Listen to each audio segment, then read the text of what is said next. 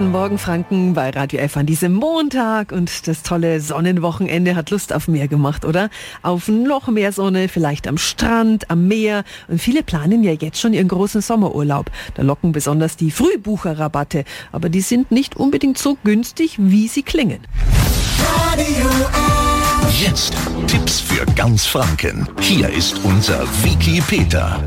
Augen auf bei scheinbar super günstigen Frühbucherrabatten, sagt meine Schwester Tatjana Halm von der Verbraucherzentrale Bayern. Guten Morgen. Guten Morgen, Bruderherz. Also ihr von der Verbraucherzentrale sagt, unbedingt Preise vergleichen. Also eben auch Angebote sichten, die möglicherweise nicht als äh, Frühbucherrabatt beworben werden. Diese könnten tatsächlich günstiger sein.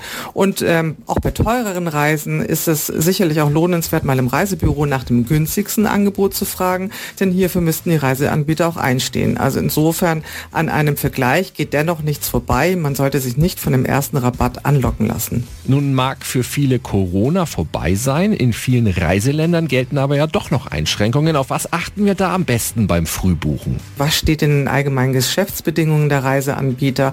Inwiefern schützen die sich möglicherweise gegen Reisebeschränkungen und so weiter?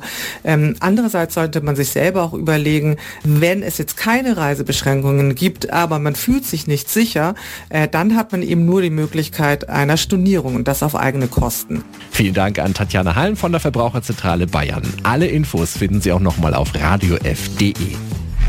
Tipps für ganz Franken von unserem Wiki Peter. Wiki Peter. Täglich neu im Guten Morgen Franken um 10 nach 9. Radio